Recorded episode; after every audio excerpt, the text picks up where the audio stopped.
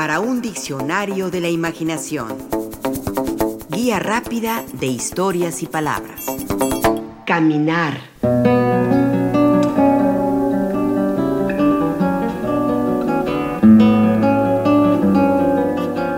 Afirma Francisco de Quevedo. Vivir es caminar breve jornada. En el ser humano caminar es el modo más natural de desplazarse. El mundo se pobló por los nómadas que caminaban. Caminar, que es ir de un lado a otro en busca de comida, de un punto a otro para conseguir agua. Caminar y conocer el mundo, apropiárselo. Como lo escribe Rebecca Solnit, una de las grandes teóricas de esa acción que es caminar. La historia de la caminata es la historia de todo el mundo.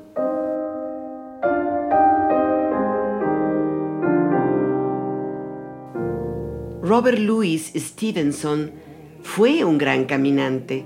Sugería caminar mucho y en soledad para estar abierto a todas las impresiones y permitir que nuestros pensamientos adopten el color de lo que vemos. Se debe ser como una flauta para cualquier viento. Agregaba, parece como si una caminata a paso vivo nos purgara, más que ninguna otra cosa, de toda mezquindad y orgullo.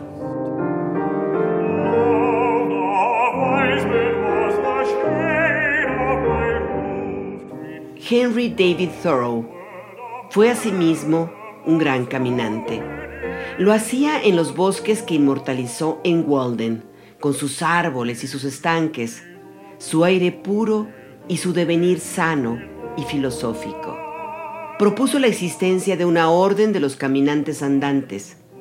Exageraba en su entusiasmo al añadir, si te sientes dispuesto a abandonar padre y madre, esposa, hijo y amigos, si has pagado tus deudas, hecho testamento, puesto en orden todos tus asuntos y eres un hombre libre, si es así, estás listo para una caminata.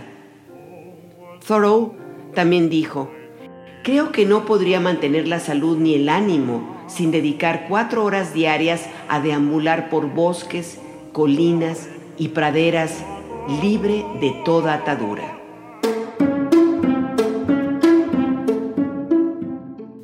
David Le Breton, en su libro Elogio del Caminar, afirma que el caminar es a menudo un rodeo para reencontrarse con uno mismo. Lo considera más que un tipo de deporte o de ejercicio como ahora ha llegado a considerársele, como una forma activa de meditación que requiere una sensorialidad plena. Lo mismo piensa Rebecca Solnit en su libro Wanderlust, al afirmar caminar es el estado en el que la mente, el cuerpo y el mundo están alineados.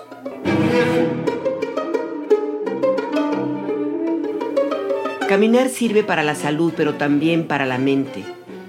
Al caminar uno piensa, reflexiona, cavila.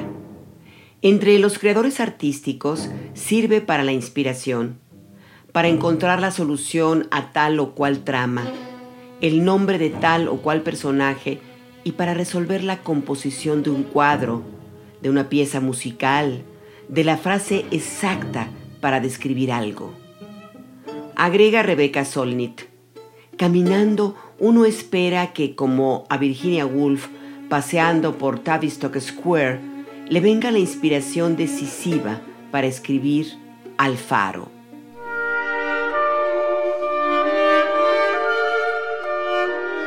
Charles Darwin, por su parte, también tenía la costumbre de caminar. El sendero por el que transitaba en ocasiones hasta dos o tres veces por día le servía para reflexionar sobre sus teorías e investigaciones. Igual sucedía con el filósofo Immanuel Kant, que caminaba de manera regular siempre a la misma hora, ocupado en sus disquisiciones filosóficas. A Juan Jacobo Rousseau también le gustaba caminar, tanto así que escribió las ensoñaciones del paseante solitario de donde rescatamos este fragmento. Nunca pensé tanto Existí tanto, viví tanto, fui tanto yo, si me atrevo a expresarlo así, como en aquellos caminos que hice solo y a pie. Dispongo como amo de la naturaleza toda, mi corazón, vagando de objeto en objeto, se une, se identifica con aquellos que lo halagan, se rodea de imágenes encantadoras, se embriaga con sentimientos deliciosos.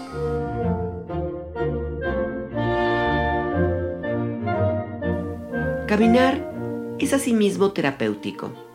Se cuenta que solo en sus largas caminatas encontró alivio de sus terribles migrañas el filósofo alemán Friedrich Nietzsche. Tanto es así que solo trabajaba andando. Hasta ocho horas llegó a dedicar a esta tarea. Luego escribía lo que había pasado por su cabeza en sus escapadas. Defendía el atormentado andarín, el pie es un testigo excelente, quizá el más fiable. Existe consenso científico sobre la capacidad de aportar bienestar que tiene el marchar. La memoria mejora, la presión sanguínea se reduce, se enferma menos. En Japón, en 1982, se puso de moda la práctica denominada baños de bosque, una terapia para calmarse y aún hoy se siguen construyendo lo que llaman los senderos terapéuticos.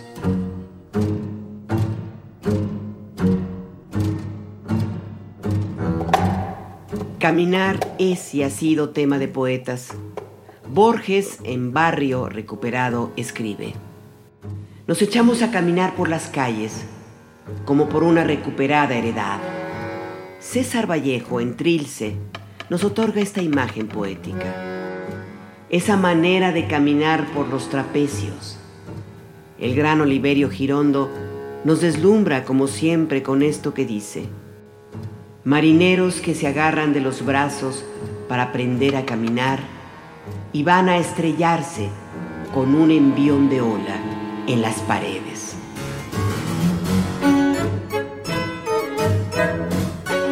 Antonio Machado, por su parte, en su poema Acaso, nos comparte. Y luego, al caminar, como quien siente alas de otra ilusión, y todavía yo alcanzaré mi juventud un día. Y finalmente Francisco de Quevedo nos hace reflexionar desde su esplendor poético. Tras arder siempre, nunca consumirme, y tras siempre llorar, nunca acabarme tras tanto caminar, nunca cansarme y tras siempre vivir, jamás morirme.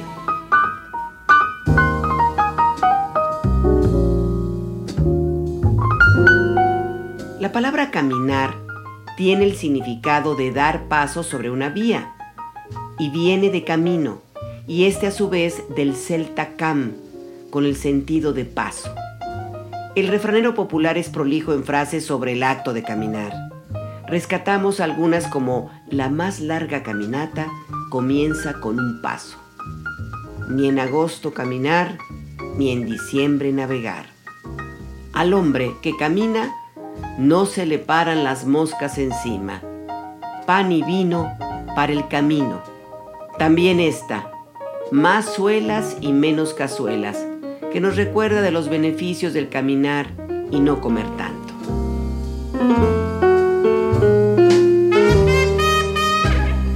Claro, andar no es un deporte, como nos advierte Frederick Gross en su libro Andar, una filosofía.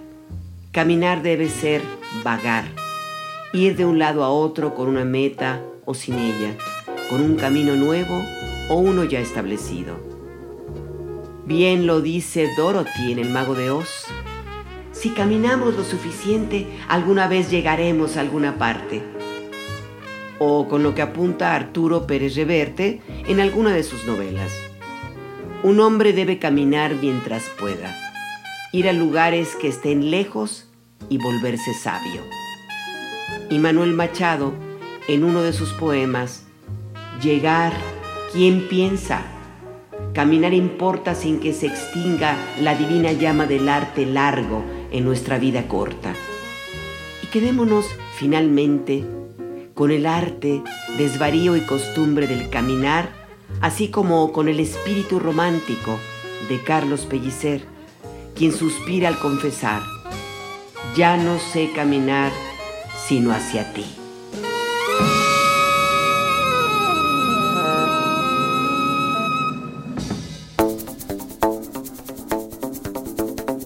Participamos en este programa Juan Ramírez, Rafael Méndez, María Eugenia Pulido, Mauricio Carrera y Pilar Muñoz.